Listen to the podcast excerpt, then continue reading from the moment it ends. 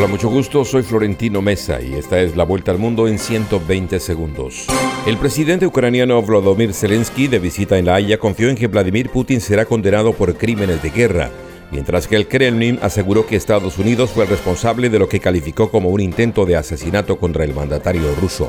El Partido Laborista, primero de la oposición británica, avanza con fuerza en Inglaterra según los primeros resultados de los comicios locales parciales celebrados el jueves, mientras que los conservadores de Rishi Sunak han sufrido un duro revés al perder más de 200 concejales.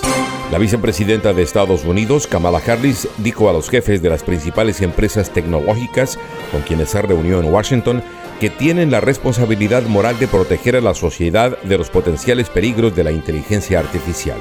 Cientos de policías y agentes gubernamentales allanaron una terminal subterránea de robo de combustible en un túnel en el centro de México, donde los ladrones habían levantado un altar al diablo y otro a la Santa Muerte, una popular imagen que adoran muchos mexicanos.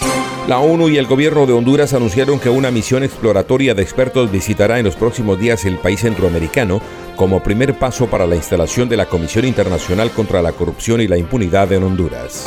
El presidente de Costa Rica, Rodrigo Chávez, afirmó que hay mucho que arreglar para combatir las bandas del narcotráfico y prometió que hará lo posible por evitar un estado de excepción al estilo de Nayib Bukele en El Salvador.